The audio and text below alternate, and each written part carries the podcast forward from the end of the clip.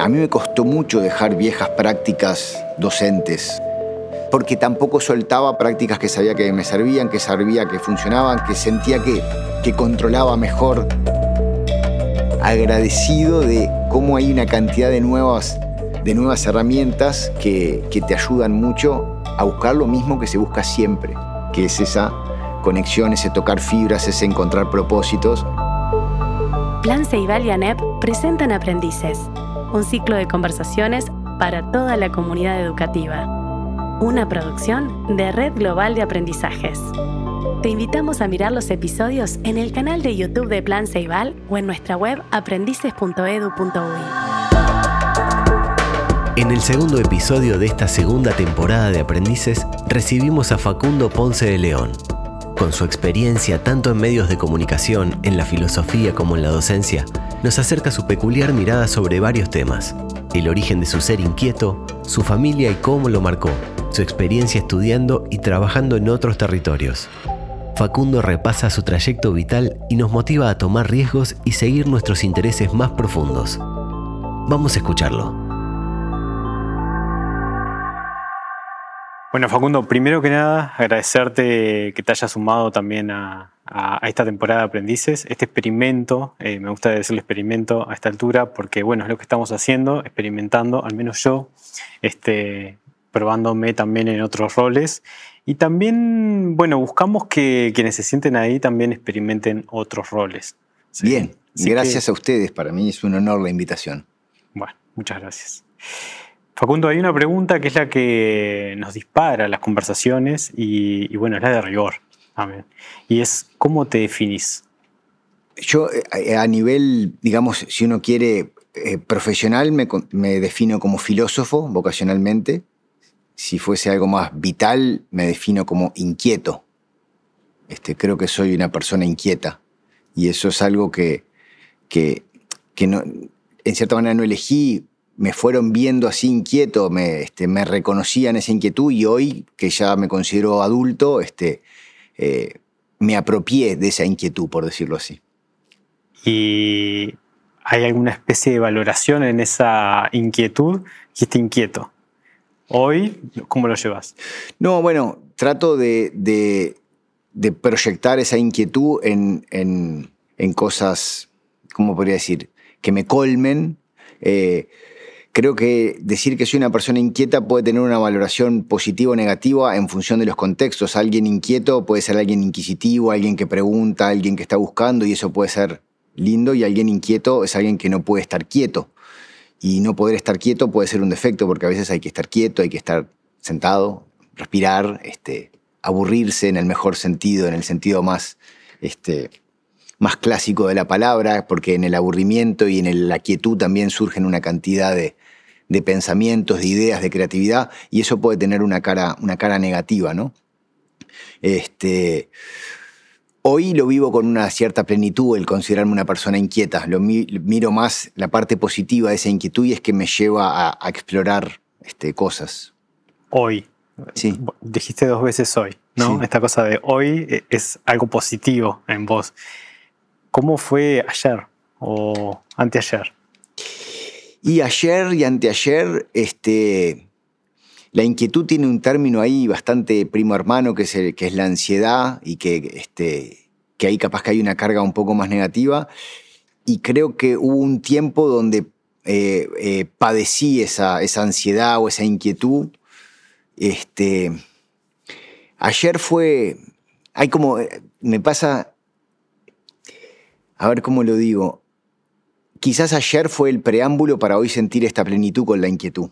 Entonces, todas las, las sinsabores de ser inquieto, que pueden ser problemas de conducta en primaria o pueden ser este, eh, problemas de, comportamiento en secundaria y que uno podría decir que negativos, también son lo que hoy me, me hace ver y que esa, que esa negatividad produjo esta, esta cosa positiva con la inquietud. Entonces, no es que ayer era negativo y hoy es positivo. Todo eso que pasó eh, llevó a este, a este lugar. Otra manera de decirlo es que y para hablar también de la educación y de la educación que yo recibí, tanto en mi familia como este, en el alemán, que fue donde hice primaria y secundaria, y en la Universidad de la República, que es donde estudié este, la educación terciaria, es que hay algo con la educación que es un poco ingrato, que siempre llega tarde el reconocimiento. Yo hoy pienso lo que me rezongaron aquellas maestras y lo agradezco infinitamente, y en ese momento ni, a ellas les gustaría rezongarme, ni a mí me gustaría ser rezongado. Y creo que también pasa mucho en, el vínculo este, con nuestros padres, esa cosa de que retroactivamente vos ves cosas y decís, aquello que en aquel momento no me gustó, me hizo tan bien. Y a veces no es solo negativo, a veces también el reconocimiento de lo positivo es bueno. Aquella vez que, que, tu madre te dijo, mantén esa inquietud, o que este, un familiar o que una maestra te dijo, seguí, seguí escribiendo o seguí leyendo porque está muy bien cómo leíste tal cuento, eh, en ese momento no te das cuenta del valor que tiene eso, es siempre retroactivo. Entonces, la ingratitud muchas veces, y también para los que somos docentes, es que a veces ni te enterás. Y a veces eso pasa mucho tiempo después y ni siquiera te volvés a encontrar este, con, aquella, con aquella maestra, con aquel profesor, con aquel pariente. Este, a veces sí, a veces tenés la suerte en la vida. Yo, por ejemplo, creo que a mis padres les, les, he dicho muchas veces lo agradecido que estoy de la formación que tuve de ellos. Y a veces no podés. Este, yo hay, hay profes de liceo que nunca más vi y que probablemente si me los encontrara hoy en algún lugar les diría gracias y creo que me detestaron en ese momento. Pero en el buen sentido era, ay, qué pesado, por favor, qué pesado. De verdad, qué pesado. Y, y bueno, entonces, de vuelta, la inquietud está hoy y estaba ahí también. Entonces. Me estoy acordando, trabajaste con Daniel Fincipasca y escribiste un libro, también un poco con, sus ideas y un poco, es un poco poco decirle un poco, ¿no? Trabajar con Daniel. Em, hay una frase que, la, estabas diciendo ahora, esta cosa de que llega tarde, ¿no? La educación, y también de esas maestras que te rezongaron, que por ahí no, no, no, no estaban contentas, no estaban felices de rezongarte. Hay una, hay una idea que vos traes en ese libro que es esta cosa de la incoherencia de la vida, que es cuando, cuando, somos, cuando somos chicos queremos ser grandes, cuando, cuando somos grandes, algo así estoy tratando, me estoy acordando ahora, pero cuando somos grandes eh, añoramos como eh, cierta magia, ¿no? cierta infancia perdida. Y cuando, cuando nos reímos mucho, y estoy parafraseando, nos reímos mucho, llegamos a llorar y, también en, ese llanto doloroso, cuando, cuando uno está muy, muy, muy triste, muy angustiado, aparecen como, como momentos de, felicidad o de, no, recuerdo cómo, lo dice él y cómo lo retratas vos en el libro, pero como... Tentaciones. De resorte, me imagino yo como un resorte, ¿no? Eh, esa incoherencia de la vida es la que te lleva, o, cómo te ha llevado, porque más allá que sea una idea de Daniel Fincipasca, creo que hay una idea también o una, un motor ahí tuyo también de esta cosa de entender un poco la vida desde la incoherencia. Sí, sí, creo que más que, más que una idea de él en sentido estricto es como eh, hay algo incoherente en, en, la vida, que sí tiene que, está bien que lo conectes, porque tiene que ver con que una cosa es el momento de un aprendizaje y otra cosa es el reconocimiento de que se produjo ese aprendizaje. Y estas dos cosas muy pocas veces pasan juntas y seguro en la infancia no pasan juntos y seguro en la adolescencia. Entonces vos podés aprender desde las capitales a, la sintaxis, al uso de un dispositivo. Ahora, la reflexión sobre ese aprendizaje y lo que cambió puede no suceder nunca, puede suceder mucho tiempo después. Y en ese hiato hay como una incoherencia de... este, y algo parecido nos pasa con nuestro crecimiento como, como seres humanos. Eh, creo que Muchas personas han tenido eso de pensar, pa, si hoy volviera atrás, si hoy estuviese sentado en aquel banco donde estuve, pero con lo que hoy pienso de determinadas cosas, esa es la incoherencia en la que habitamos en tanto, en tantos seres humanos, ¿no? No es, no es una cosa ni de ser uruguayo, ni de ser varón, ni de ser mujer, ni de ser niño, ni de ser adulto. Es como que la vida transcurre siempre y la reflexión sobre la vida siempre llega un poco más tarde ese hiato es el que produce para mí, es el motor de las humanidades, es el motor de la creación artística, es el motor de la poesía, es el motor de una cantidad de cosas muy estimulantes para la humanidad, pero que en realidad tienen que ver con ese hiato y con esa memoria retroactiva que también siempre es proyectiva, este, y es esa incoherencia también. Y, en esto también de definirme como alguien inquieto, hay sin duda una, una conexión con la infancia, que también es una cosa que se hablaba, hablaba mucho en ese libro, porque se, habla mucho de eh, el juego, el payaso y la clanonería con, con, con, la niñez, la niñez añorada, la niñez perdida. Y bueno, y todo ese libro era una reflexión sobre la niñez se pierde. Yo no soy un niño ya, pero puedo mantener una inquietud, un asombro, una mirada despojada que, que puede ser este, importante, siempre y cuando no olvide que también soy un adulto y a veces se habla de una moda de no, este, seamos el niño que tenemos dentro, que nunca se muere, recuperémoslo, y en el fondo es para ser alguien tonto, eh, y ahí hay toda una discusión, o alguien irresponsable, o alguien... Es una, discusión que para mí es, interesante y que está mucho en, ese libro que tú traes. Te definiste como filósofo y como inquieto. Eh, también ahora traes esta cosa de la mirada despojada, ¿no? Este, o intentar mirar como las cosas creo que desde un lugar de, identificar el misterio que hay detrás. Eh, creo que, hay algo tuyo en eso también. En, tu obra hay mucho esto de, contar, pero también por una necesidad de saber, de, saber qué le pasa al otro también. Sí. ¿Cuándo empiezan, eh, o, cuándo tuviste algunas pistas de que había algo interesante ahí en contar algo, eh, en contar algo de alguien? Porque fuiste un poco pionero también. Yo te diría que ahí pienso primero en una composición familiar, una, una casa donde tanto mis padres, mis abuelos maternos, mi abuela paterna, mis dos hermanas, mis tres hermanos y todo el tema de tías, tíos que andan alrededor, era una casa muy, muy este, de cosas del pasado. Yo tengo un, bisabuelo que fue médico, que fue poeta, que fue presidente de Nacional, que, que hizo muchos cambios en el fútbol, pero también ganó el concurso para el himno al padre nuestro Artigas.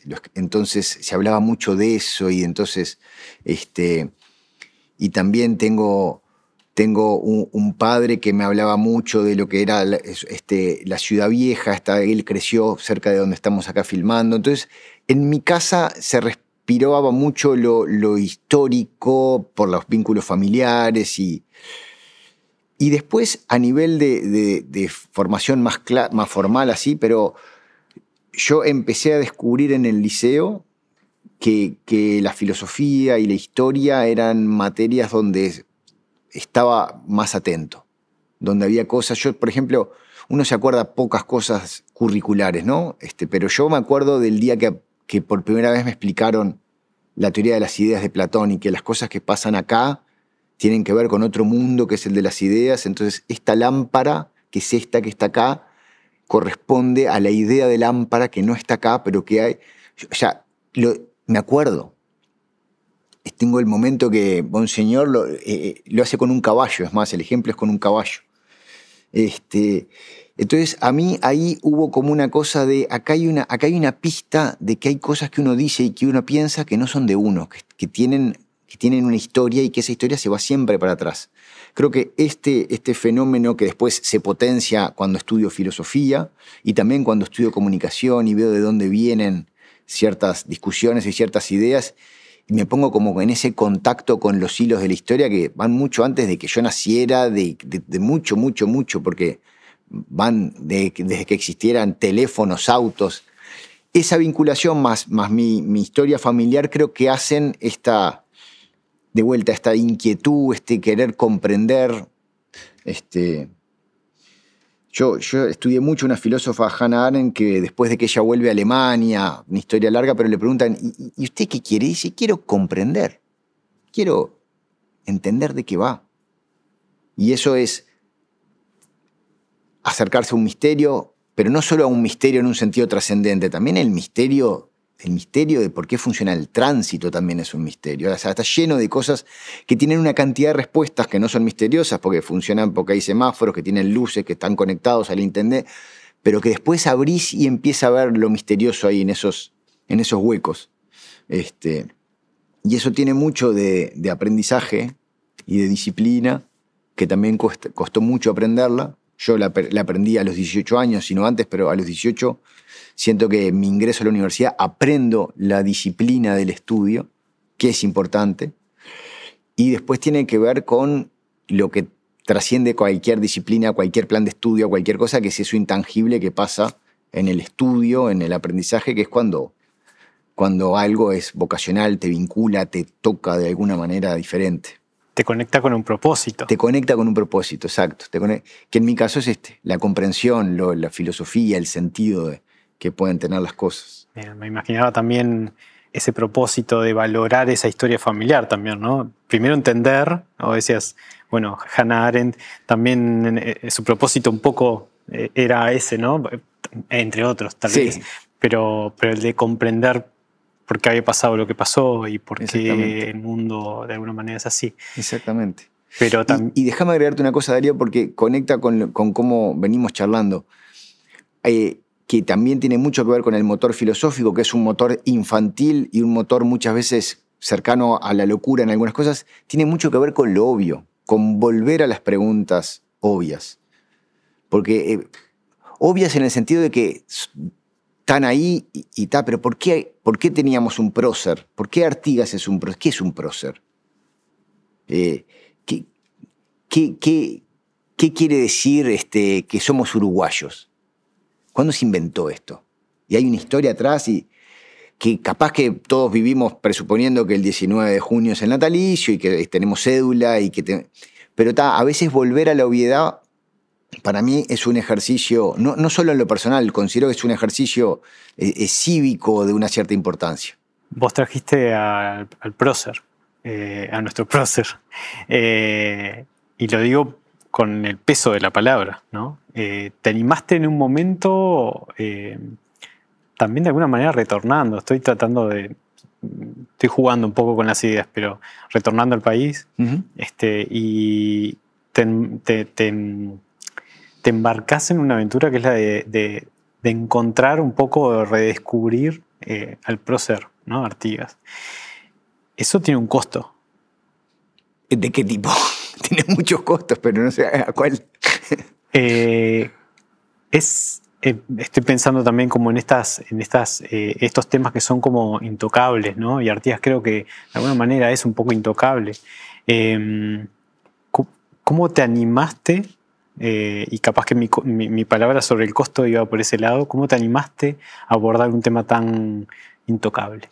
Mira, déjame reformularlo porque en realidad el objetivo era poder hablar de Artigas en televisión abierta en horario central, porque no es lo mismo decir que me animé a hacer un, un artículo sobre Artigas porque, porque quería hablar con... porque también habría un desafío ahí y un animarse y unas ciertas agallas, pero el objetivo era eh, hacer convivir algunos planos que no siempre conviven, que son el de la academia, el del entretenimiento y el de los medios masivos. Hacer convivir estas tres cosas estaba en la génesis de Mueca, esta productora que hicimos con, mi hermano Juan, y en estos proyectos del origen, que se sumó Elisa, que era una productora periodística, eh, estaba como, bueno, vamos a ver si podemos con esto. Animarse no era nosotros, ni, eh, que sí nos animamos, pero había que, se tenía que animar una cantidad de gente. Se tenía que animar un canal de televisión privado, el Ministerio de Educación y Cultura, una cantidad de académicos que cuando los llevas a este tipo de instancias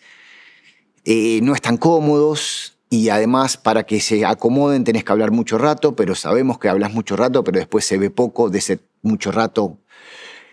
Todo eso fue el animarse. Y nada, y nos animamos y lo hicimos y pagamos todos esos costos añadidos de una pero también generamos relaciones eh, en todos los niveles, a nivel del, medio que nos apalancó, del Ministerio de Cultura, de los académicos, de, las marcas que empezaban, de muchos otros colegas que también habían hecho documentales, pero capaz que no tanto pensando en la masividad, sino más de autor o más de búsquedas Y nada, y salió, salió bien. Yo me, es una de las cosas de las que me siento muy orgulloso. También me parece que es una manera de, de aportar, este, volviendo a lo cívico, una cosa de, mirá cómo podemos volver sobre algo obvio, como que tenemos un prócer, y darle una vuelta que, que, es, que es estimulante para, para, para muchas personas que después siguieron sus búsquedas sobre su relación con Artigas sobre todo también traer eh, un contenido histórico que por ahí tal vez la idea que teníamos de este tipo de contenido se que era,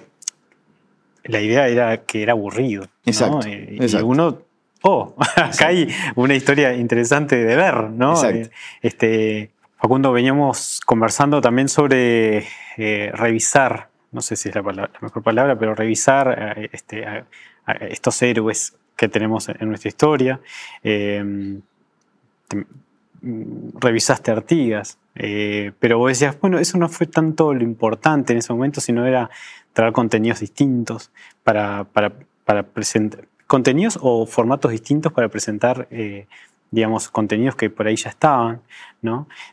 Pero después también eh, doblaron la apuesta y trabajaron un poco sobre educación y sobre también nuestro fundador en el sistema educativo. ¿Pasó algo ahí también? Yo te decía, bueno, ¿qué pasó ahí? ¿Cuál fue el costo también con Artigas y, bueno, con Varela?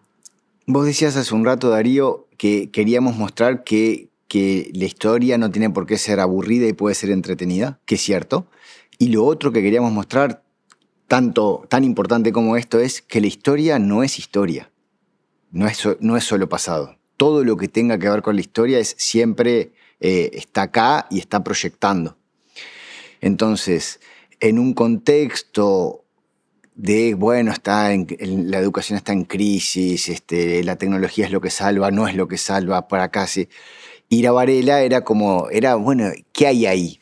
Este, y nada, a diferencia de Artigas, que uno tiene un poco más de cosas incorporadas, de, si querés, de conocimiento general, con Varela, nosotros como productora, eh, fue mucho más de descubrir una cantidad de cosas, desde quién era él, desde cómo se educó él, desde eh, cómo se enseñaba antes de lo que eran los castigos, a, terminar hablando de, o sea, en el último bloque, bueno, como, como siempre en origen, del futuro. ¿Qué hay ahí? ¿Qué hay en aquel germen que sigue proyectando cosas hacia adelante? Tuvimos en el Ceibal en aquel, en aquel momento también, estuvimos hablando de lo que era la relación entre educación, videojuegos, lo lúdico, y, bueno, fue un aprendizaje también. Este. ¿Qué te quedó grabado? O no sé si qué te quedó grabado, pero si te acordás, ¿qué, ¿qué te llamó la atención de esos, al menos esos dos personajes? ¿Qué te quedó grabado? Mira, de Varela, sí, así, las primeras cosas, cuando me haces la pregunta, lo primero que se me viene era los jóvenes que eran todos los que fundaron la Sociedad Amigos de la Educación o sea, ninguno superaba los 25 años. Eso me, me acuerdo cuando lo estaba, decía, no puedo creer, 24, 22, 21, ¿no? Este, eh, Varela, Vázquez Acevedo, eh, este, Elvio Fernández. Eso, después las, las, agallas que, tuvo, sobre todo en, el último tiempo, como él estando enfermo con un cáncer, no se sabe bien en realidad si era un cáncer o un, algo, un problema, él siguió trabajando, siguió enseñando esta idea de imaginármelo a él dolorido. Siempre me acuerdo de eso cuando me acuerdo del rodaje de Varela. Este, y tercero, perdóname que lo conecte con lo otro, pero nada, cómo la educación necesita una cantidad de cosas muy tangibles, muy cuantitativas, muy organizativas, que son planes de estudio, que son fechas, que son horarios, pero sucede cuando pasa algo más que eso, que no lo puedes prever, que no lo, pero que todas las personas que fuimos tocadas en algún sentido por la, por la educación, en el sentido más genuino, nos pasó esto otro, esto intangible, que es este, esta cosa de descubrir una vocación, de cambiar la vida de alguien, de encontrar un propósito. Y cuando pienso en todo lo que fueron los rodajes de, de, Varela, esto estaba muy presente todo el tiempo, ¿no? O sea, para que pase eso intangible tiene que haber una cantidad de cosas bastante técnicas que también tienen que pasar, que por eso te lo conecto con lo otro. Es como, tiene que haber método, tiene que haber estudio, tiene que haber una cantidad de cosas que son como si querés muy frías, pero que sin esas, lo otro eso inconmensurable, eso intangible, eso no aparece. Vos hablás de, ellos, quiero entender también un poquito esta idea que traes, pero Artigas no, quiso, no, no pensaba en ser Artigas y que 200 años después estemos hablando de él ni Varela. Te contesté solo de Varela la pregunta en realidad. No, nada de lo que te dije recién aplicaba a lo que me pasó. Porque con Artigas me quedó una sensación mucho más extraña de, de, si querés, mucho más instrumental de haber generado un, prócer de algo que tengo serias dudas de que si pudiésemos estar con él en Paraguay, él te dijera que quiere algo de lo que pasa hoy, serias. Pero es muy personal, pero me pasó eso. Y de hecho tuve la suerte de estar en Paraguay, en Caraguatí, donde él vivió tantos años y de estar ahí, imaginármelo ahí, este, veterano, y, pensaba, nada que ver con lo que pasa con, con él. Ni siquiera digo que esté mal, porque está, lo, este, pero no tiene nada que ver con lo que me pasa con... Son dos, dos personajes que tocaron el poder eh, por ahí sin quererlo. Eh, ¿Qué viste ahí eh, de Varela, por ejemplo? Y el poder, porque también él, puede, digamos, llevar adelante una serie de, iniciativas, también porque hay un momento especial del país. La torre, estás, estás pensando por esos lados ahí. Este, el poder, Darío, está ahí. Y si somos adultos, lo tendremos en mayor o menor cuota. Lo tenés porque tenés enfrente una clase de 20, lo tenés porque dirigís una productora, lo tenés porque te tocó por las vueltas de la vida un... El poder está. Tenés más, tenés menos, pero tenés. Y, y saber que lo tenés y saber que lo puedes usar bien es alucinante. Porque lo puedes usar bien. ¿Cuándo descubriste que lo podías usar bien? No, no es una cosa que descubrís una vez como quien descubre eh, es una cosa que, se pone todo el tiempo en, juego. Este, y el buen uso del poder es simplemente lo primero y más importante, saber que lo tenés y que depende de ti este, eh, determinadas cosas. Eh, y no confundirlo con la autoridad, pero eso me lleva a una discusión media larga, pero digo, no confundirlo con otras cosas, saber que su, alcance de acción. Este, eh, yo lo estudié mucho, entonces ahí a mí se me mezcla un poco, pero digo, yo por ejemplo, cuando me paro frente a clase, soy plenamente consciente de, lo que pasa ahí y de que ahí hay un poder que se está usando. No solo después cuando puedes hacer el acta que dice quién aprobó, quién no. Es mucho más complejo que eso. Este, entonces, eh, tenerlo, saberlo usar, saber a personas que sienten que no lo tienen, decirles que sí lo tienen, lo que hoy se dice que hay que empoderar. Eh, a mí me parece súper sano. Me parece mucho más sano eso que pensar que solo lo tienen 10 malditos en algún lugar del norte. Me parece un, argumento mucho más fácil, este, mucho más cómodo y a su vez mucho más este, desalentador. Lo cual no quita que siempre hay que estar atento de que hay lógicas que a uno se le escapan, que hay una cantidad de cuestiones ocultas, que hay que ser inquieto y que hay que ser inquisitivo y no ser muy naif y todo bien con el niño y eso, pero cuidado que hay cosas este, que capaz que no vemos y están pasando y son importantes verlas, denunciarlas, transformarlas. Eh, hacer dialogar estos dos planos no, no siempre es fácil. Estoy pensando también otro momento de tu vida en el cual decidís tomar otros riesgos y, irte a trabajar a, otro país, ir a aprender.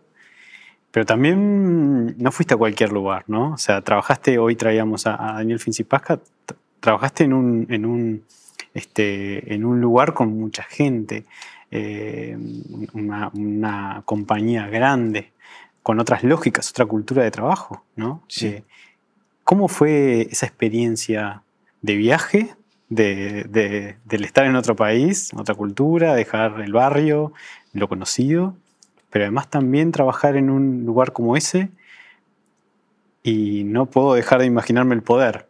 Eh, A ver. Pero, pero contame eso, ¿cómo fue, esa experiencia? Impresionante, porque fue una experiencia matrimonial, yo fui con mi esposa, fue una experiencia personal vital, yo este, soñaba con conocer España y, ahí estudiar el doctorado, soñaba con eh, trabajar en el, en el, circo en Suiza y recorrer este, y poder estar en esa idea que tenía un poco no sé, vinculada hasta al circo de Chaplin, de recorrer con los artistas distintos escenarios.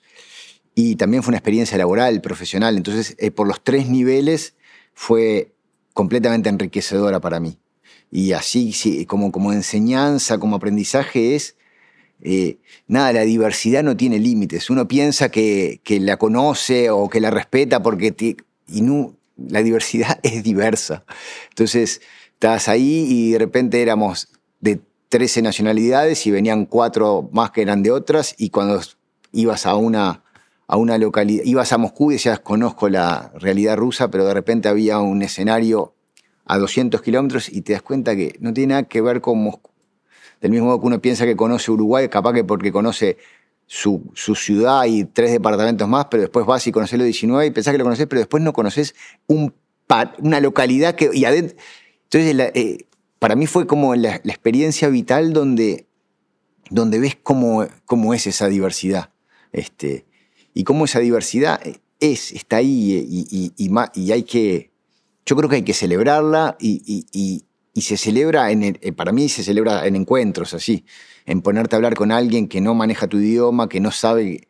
Además, nosotros, eh, al ser uruguayos, muchas veces explicás tu país, ¿no? Un argentino, un brasilero, un canadiense no explica su país. Vos también explicás eso y, y fue, fue una linda experiencia esa también. Te dije que me daba vueltas eh, el poder porque lo trajiste y me atravesó también. Eh, y, porque también la imagen que tenemos de Daniel Fincipasca, ¿no? como líder también de, un teatro particular, ¿no? este, que también eh, los prejuicios ¿no? del artista que en realidad no ejerce poder, pero en realidad él, digamos, tiene... ¿Qué, qué aprendizaje? ahora me voy al libro también. ¿Qué, aprendiste escribiendo ese libro sobre él? No, es que eh, un artista tiene poder y un artista que quiere dirigir tiene más poder y un artista que además de dirigir monta una compañía tiene más poder todavía. Este, y de vuelta, es una palabra que hay que perderle el miedo. A la autoridad también, e incluso más que, pero digo, hay palabras con las que uno hay, hay que relacionarse mejor, más sanamente, saberle, eh, y poder es una de ellas. Entonces, descubrí un artista que, con poder, con poder para, para montar un espectáculo, para hablar con todas las cosas que son necesarias, con todos los proveedores, si querés, que hacen que, con los artistas, que además tienen sus particularidades, y, y con los directores de teatro, que tienen otras, y con... Y, y él, como, como si querés, como cúspide, pero de vuelta el poder se empieza a distribuir en unidades que hacen otras cosas.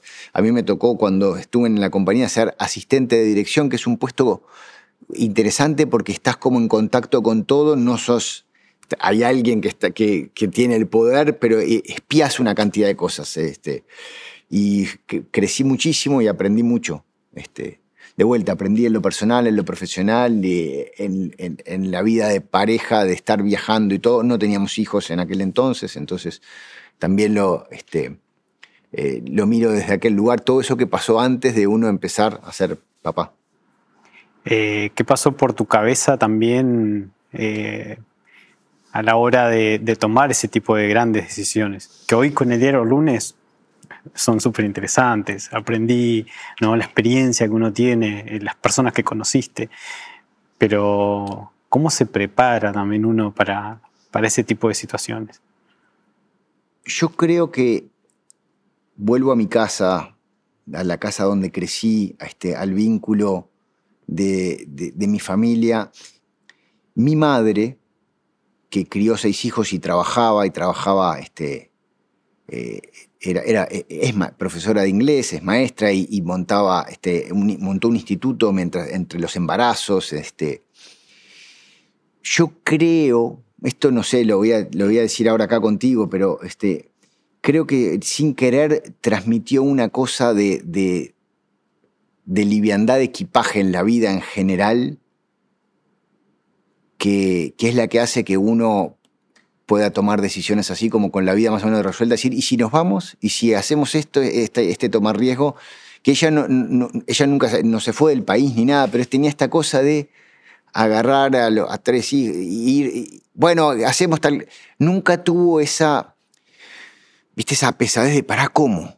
¿Esto qué significa? ¿Y qué va? Eh, que hay gente que la tiene y que es muy sensata, porque es verdad que cuando nos fuimos había que darle de baja a, a hacer cosas, pero eh, mi madre siempre tuvo como esta de, eh, en el fondo, si uno se quiere poner, eh, estamos siempre de paso, pero creo que nunca lo explicitó ella. yo no tengo el recuerdo de nunca hablar esto así, pero lo pienso y vos decís, ¿por qué te fuiste y por qué no?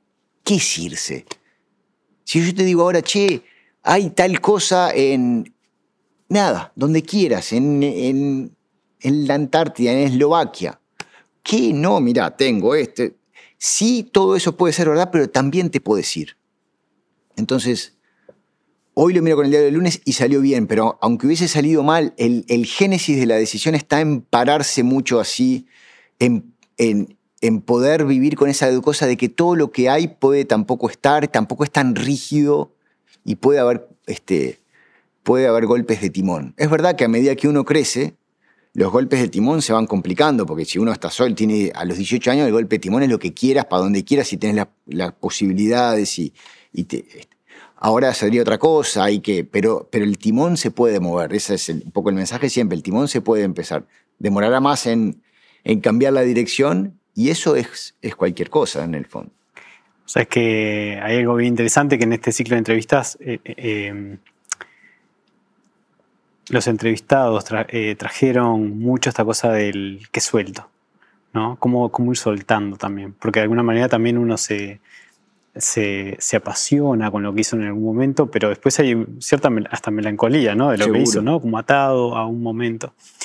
Em, una de las entrevistas tenía esta cosa de, bueno, en la solapa del libro voy poniendo cada vez más cosas y en un momento me di cuenta que tengo que empezar a dejar otras porque ya no, no me representan.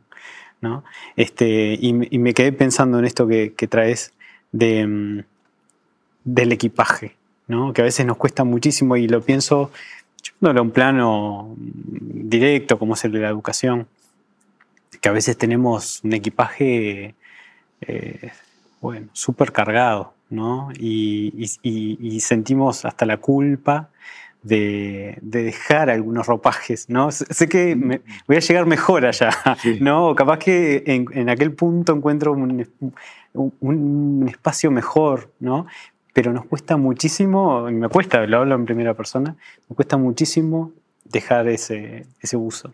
Total, y, todo esto que te dije para irme del país, si me voy a mi plano docente, yo, a mí me costó mucho dejar viejas prácticas docentes este, porque yo me formé en la clase magistral y creo en ella y, tengo, y, y, todo, o sea, uno dice que soltar es fácil, pero los miedos están ahí y, ahora que traes esto, Darío, es tal cual. Y, este, y yo soy de esos que la pandemia transformó completamente en vínculos con ciertas herramientas tecnológicas que le venía, la venía pateando para el costado. Sí, ya voy a virtualizar, sí, sí, ya entendí que se puede usar mejor tal recurso y que está lleno de, después voy a la capacitación y tal, y, a mí soy de los que quedé adentro, y porque tampoco soltaba prácticas que sabía que me servían, que sabía que funcionaban, que sentía que, que controlaba mejor y tal. Y hoy, de vuelta, ¿no? Siempre agradecido de cómo hay una cantidad de nuevas, de nuevas herramientas que, que te ayudan mucho a buscar lo mismo que se busca siempre, que es esa conexión, ese tocar fibras, ese encontrar propósitos que está, digamos, desde que, desde que siempre se encuentran dos personas o este, un adulto con un infante, este, de, contarle de qué va el mundo y eso, pero eso también me abre otra, otra discusión media grande que, que no creo que, que sea para, para esta instancia. Facundo, vamos a jugar un poquito y te propongo también como para ir cerrando este, este espacio.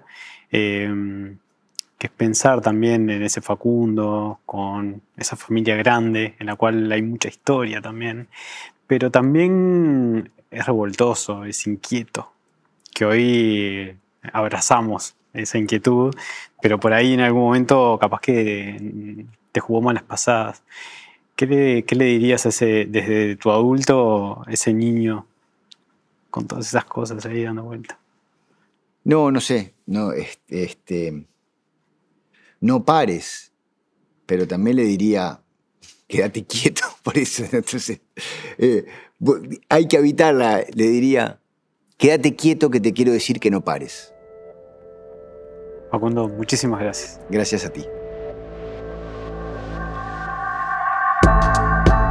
Aprendices es la primera serie original de Plan Ceibal y ANEP con la producción de la Red Global de Aprendizajes. Te invitamos a mirar los episodios en el canal de YouTube de Plan Ceibal o en nuestra web aprendices.edu.uy.